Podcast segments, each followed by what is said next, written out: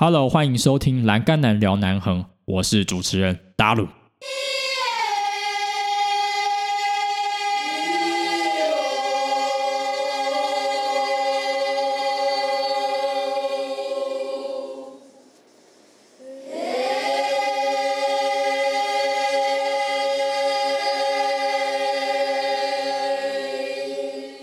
Hello，欢迎你收听今天的节目。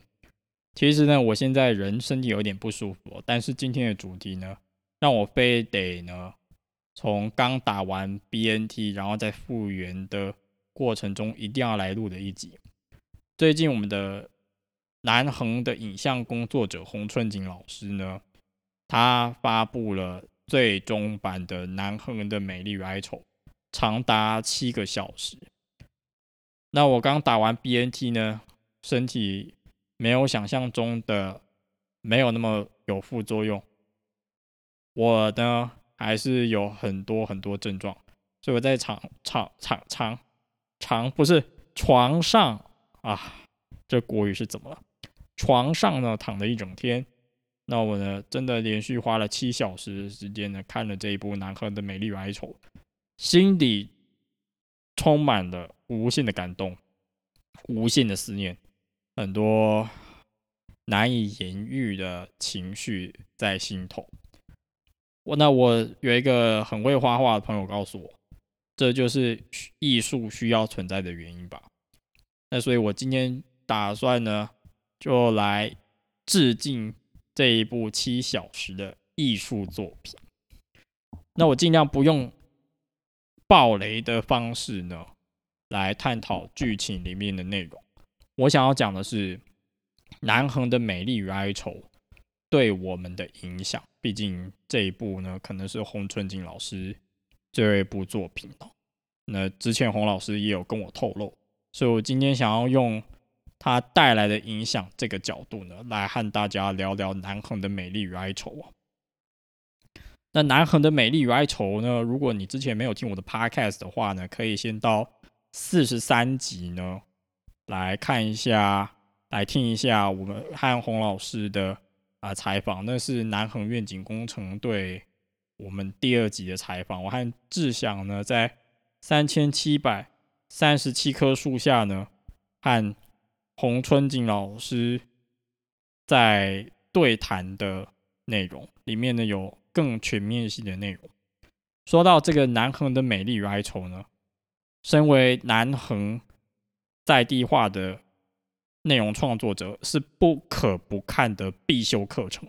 而且呢，南横的美丽与哀愁呢，不止一部啊，它有大概四五部，一六年版的，呃，一八年版的，一九年版的，呃，二一年版的。那今年二一年版的两版呢，就是非常非常长，一个是超高版。五小时四十一分钟，你看，光草稿版就有五小时四十一分钟，那完整版呢，来到了六小时五十六分钟。今天躺在床上了，七小时没动啊，卖荷兰，没荷兰，哎，金价没荷兰，七小时没动，也没配任何东西呢，就把它看完，真的是很扯啊！为了一部我之前看过的纪录片，哇，没想到呢。还是这样子哇，把它看完了，我真的是佩服我自己哦。毕竟呢，我一部《瞳孔中的暗杀者》可以看十五遍没有问题哦。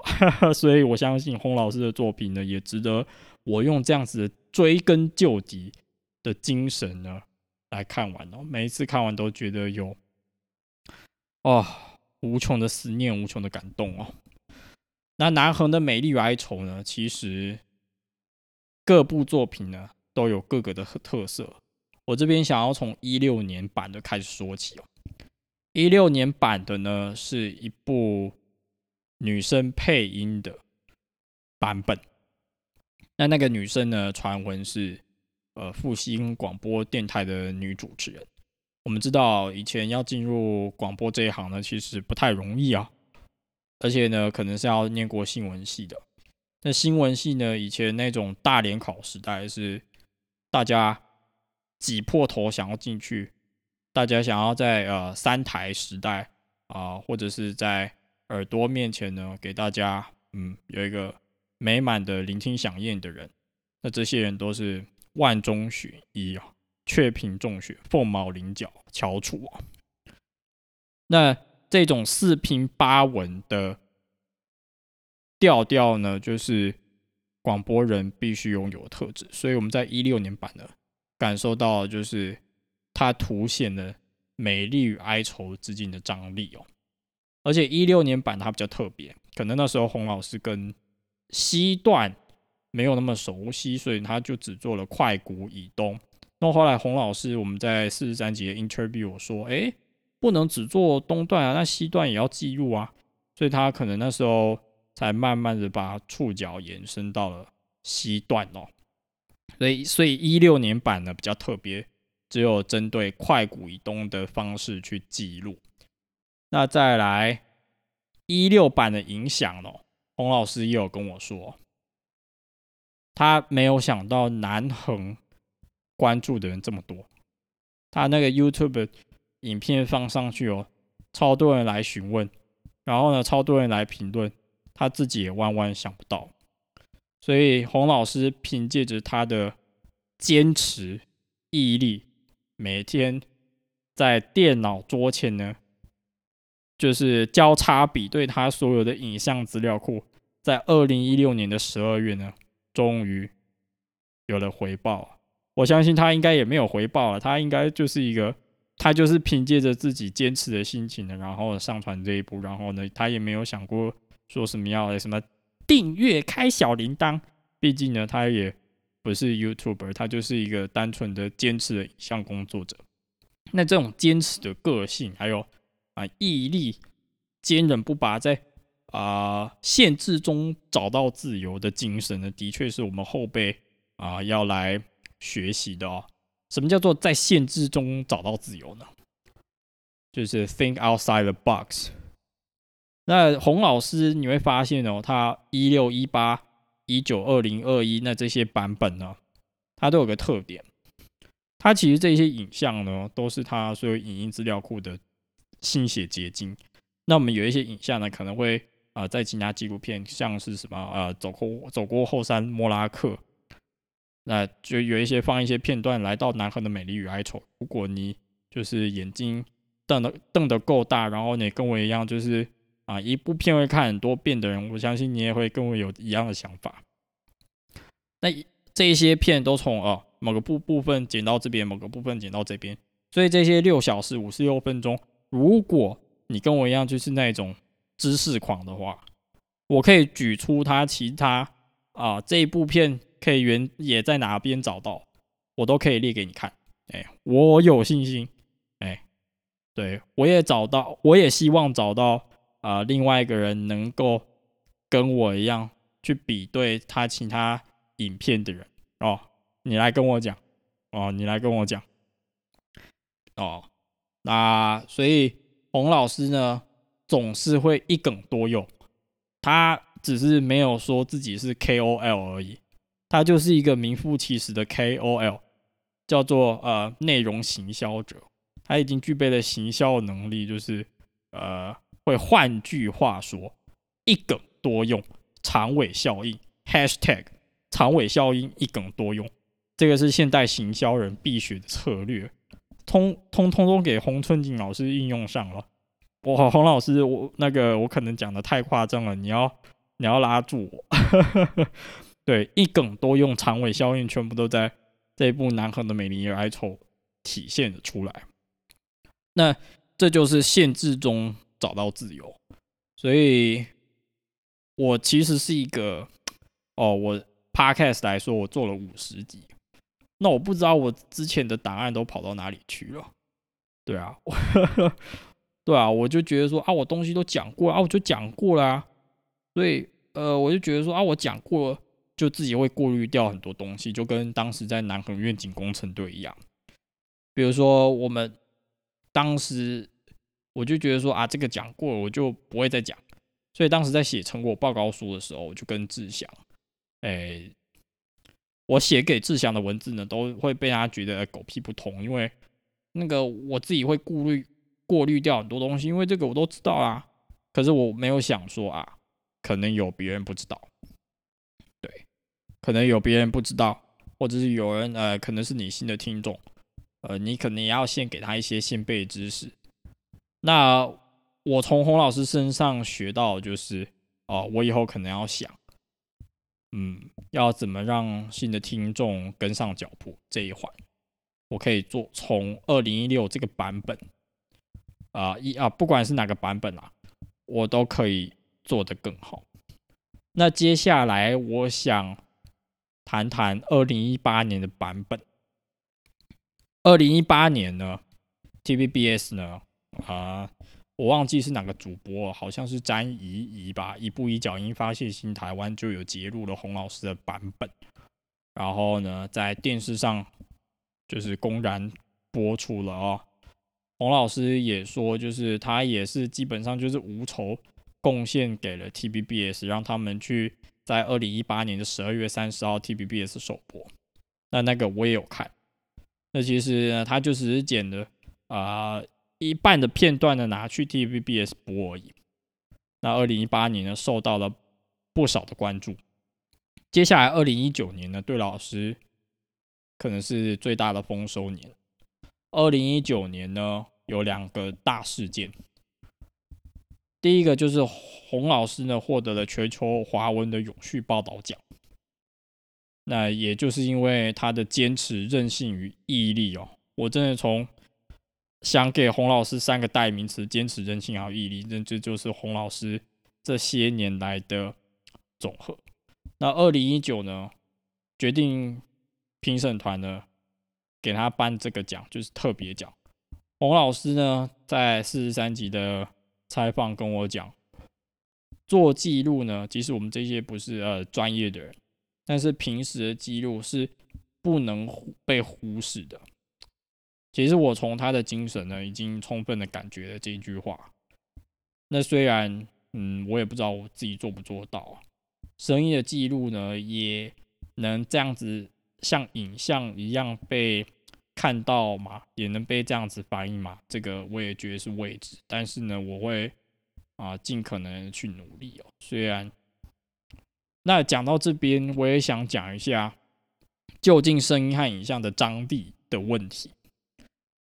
其实一个 podcaster 来说哈，声音呢它缺乏了画面，有时候呢你单当，有时候你单着听耳机，然后呢你会累啊。像南航这么美的地方，的确需要有影像来辅助，这也是我一个深思的问题，所以我也觉得自己很两难。但是我对影像的呃剪辑那种 YouTuber 的那种啊个人来说是没有那么喜爱啦。但是洪老师身上呢，从洪老师身上我发觉我可以，嗯，我不敢说是洪春景第二。我不敢，绝对不敢说洪春景老师第二，不敢不敢。那如果我哪一天真的想做 YouTube 的话呢，我一定会用洪老师这种方式来记录。嗯，没错。第二个事件呢，就是南横青山寨雅口之巅南横青山寨呢新书发表会出来了。有一位长官说过，北横和中横都有自己的专属，那南横却没有。所以终于南横的专书呢，在二零一九年终于问世了。那那一本呢，也是身为南横的内容创作者的我我来说呢，不能错过的一本。我有一阵子呢，包含就像南横远景工程队，然后呢，有一阵子那个海端乡图书馆，我一直借，一直借，一直借，借到那个馆员都认识我，他就知道说我要借这本书了。我叠超多，真的这一本就是南横的必修科目，崖口之巅，南横青山在。那这一本的洪春景老师呢，也提供了不少照片。我可以跟洪老师学的，就是在重复中找到自由啊！真的，这件事情真的是非常的难。那你看完南亨的美丽与哀愁，你会觉得哇，这些影像呢，绝对不只是这几年的。从那个什么，呃，快谷啊，昌市桥，你看那个二零零四年那个九月，其实你知道我有那种。探索的欲望，你知道吗？昌市桥前面那个路牌，橘色路牌，我都想看看那个到底是写哪里是哪里，哪里是哪里。然后我一直想要问洪老师的是，他到底有没有走过哑口林道？这个我一直也想问，但是都没有机会问。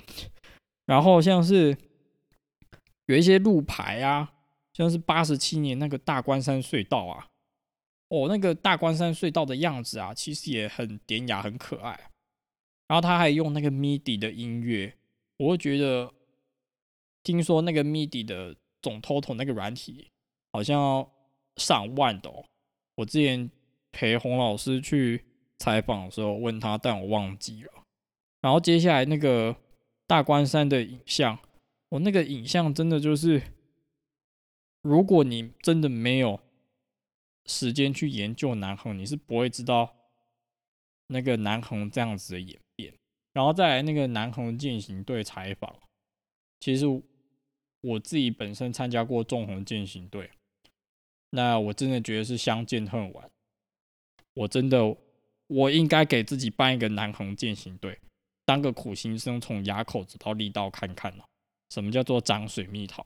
我也真的挺想试试的。哦，那这个真的是，哦，我今天可能。这一集也可以帮我剪一个叫做“哦，那个真的是看我会讲了几次哦”，因为这真的是很多东西是无法言喻的哦。那这样子就如我四十三集标题所下的“草根印南横，印出跨时代”那这些跨时代，像是快古，一个我们这种年纪的人来说，根本。哎，我们知道快谷可能都八八水灾以后，那八八水灾以后根本这些地方都不能去，我们都只能从啊洪老师提供的美景，那偷偷爆料一下，从老师的旧车呢看到老师的新车，原本那台 X Trail 尼桑的修宇车呢换到现在 Suzuki Grand Vitara，可见从一台车换到了另外一台车，那这个就是更古，就是。已经就是有时代有历史嘛，对不对？啊，那个快谷，哎，希望今年南横愿景工程队能去得了。偷偷跟大家爆料一下，我打算今年再报一一年的感动地图计划，所以希望今年可能够再次用南航愿景工程队的名义呢，进入快谷。去年明霸客户桥说，就是清河以上的计划。都扑空，希望今年呢不要再有任何天灾来搅局，真的拜托了，拜托了。你看快谷、天池、快谷、垭口这三个南横八景的最代表、最具指标的景点，我们这种八年级生其实要知道已经不容易啊，不容易啊。最清晰记忆大概也是小时候。大概都只知道南横啊，风灾啦，呃，对啊，真的是，除非你小时候爸爸妈妈带你去过，那我其他的我第一集就说过了啊。其实我小时候也跟南横有渊源的，但像天池，我如果有台汽客运，我也想做啊。然后像是那个，哎。有一些东西呢，就只能透过洪春景老师这样子的影像来追忆啊。好在洪老师呢有保存那个铲雪车，对啊，快古西段那个布农族雕像，那个二零零五年三月大雪的影像的欧练餐车，还有堆雪人打雪仗，我其实都觉得这一步一脚印哦，持续的。卅年哦，三十年，我真的觉得是非常不容易的。那偶然之间，我也还发现洪老师好像有那种什么塞夏族的，哎，矮灵记八十几年的那个，我有空再看一下哈。你看这个就是洪老师的坚毅，然后他就是跟我说，他都呃就是这种呃草根的个性，然后都带着他的 camera。那其实呢，老师也在访谈讲过。二零零八零九那时候，他就有新的 Full HD camera。那时候 Full HD 刚出来，呃，原本从七八二然后跳到一零八零，还好呢，他就用 Full HD camera，他就去拍那个西姆啊灾后的影像，就是那个李炳仁段长啊在谈论的那个新武的灾害那个影像呢，我想大概都是用那个 Full HD camera。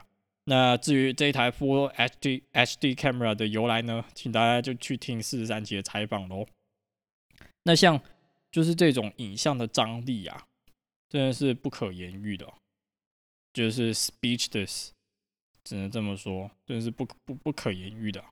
然后看着那个垭口那个缩时云海的呃垭口云海的缩时摄影，那就更不用讲，请大家就自己去看。那我希望大家就是，不管你是看二零一六、二零一八、二零二零还二零二一的哈，我真的希望呢，你可以从洪老师身上的学到的精神，就是草根呐，坚持啊，然后坚毅啊，在限制中找到自由，还有就是。每一次在听到老师讲到那个宝来的美好的往昔的时候，我都觉得，哎，我如果我能够爸爸以前去一趟宝来就好了。那宝来以前什么不老温泉啊、温泉饭店，还有老农稀饭粥、轻航鸡啊、鸡蛋厂。虽然我没有很爱氢弹、气弹厂，然后轻航机。如果我现在知道这些氢弹、轻航机，我今天的国语是什么？轻航机还有气弹厂都会倒闭的话，我可能会去一次。虽然我有居高症，然后我可能被氢气弹打的痛痛的。我最想去老农溪泛舟。你看那时候宝来一桥的高度是那个桥墩大概四五十公尺，哎，那个目测大概三四十公尺，结果现在宝来一桥已经可能快要哦，那个桥墩已经快要打到那个桥上了。现在宝来二桥也在施工，那个老农溪的盛况还好，老师都把它保存下来。其实我那一那一幕是我觉得最可惜的一幕。我们一直去宝来，那我去年跨年也去了一次宝来，就发现其实宝来好没有生命力哦。对啊，如果说以前的宝来呢，冬天是定到爆、塞车塞到爆的话，那现在的宝来真的是好冷清哦。其实看了，觉得好可惜哦。但是好在的是，洪老师这些影像的充分保存的美好的宝来，所以我觉得说，这大概算是嗯唯一一个能够觉得喜悦的地方吧。那最后呢，我想花一点时间来来感谢一下洪老师哦。那我虽然是二零一八年、二零一九年经由那个七月十一、七月十二媒体联访。大关山隧道知道洪老师的哈，被演算法带到的影片，然后我想说南横怎么有这么美的地方，然后怎么会有人记录这种影片？我想到哇，这个人可能是非等闲之辈。结果真的是从那时候我就知道洪老师是非等闲之辈了。真的是谢谢洪老师这三十年来聚焦，不管是台东，我相信其他地方也有。啊，或者是修就来关山，修就来关山。哎，那真的谢谢洪老师为台湾影像记录工程所做的一切。洪老师的确给我了一个希望，谢谢你让我知道呢，在地记录、忠实记录啊，也是会有被看见的一天。那我不敢说呢，自己能够。也像老师一样这么啊有影响力啊，但是我会持续慢慢做下去。那谢谢老师跟我说，哎，做着做着也是等死，不如就马上行动这句话。那我以后还是会继续呢啊实践着这句话的。那我想你把南横这一块呢。就是耕耘的很不错。如果说这是你最后的章节的话，那这一部纪录片呢，是再也美好的结局也不过了啊。那我相信呢，有会有后起之秀会来接你的棒的。那我不敢说自己是啊，但是我希望我朝在这个道路上。那谢谢洪老师，也希望洪老师呢。平平安安，顺顺利利、健健康康哦。If you are foreign audience, you can turn in the English version directly through our episode description。如果呢你是外国听众的话，你可以直接就听我们的英文版。那其他的内容呢？我想，南横的美丽与哀愁呢，不管这一部呢是不是最后的作品，都已经为在地记录还有台东记录、南横记录写下一个典范。那我也希望，就是如果说将来不管南横通还是不通，希望台湾的三六八乡镇呢，都有像洪老师这样子呢，愿意一点一滴去。影像记录的人，然后耕耘在地，然后耕耘在地呢，去把台湾的每一个角落呢发扬光大。期待呢，将来会有更多在地记录的人，能够借由一个平台呢，互相交流。那其他内容呢，我们就下一集见喽，拜拜，See you on air。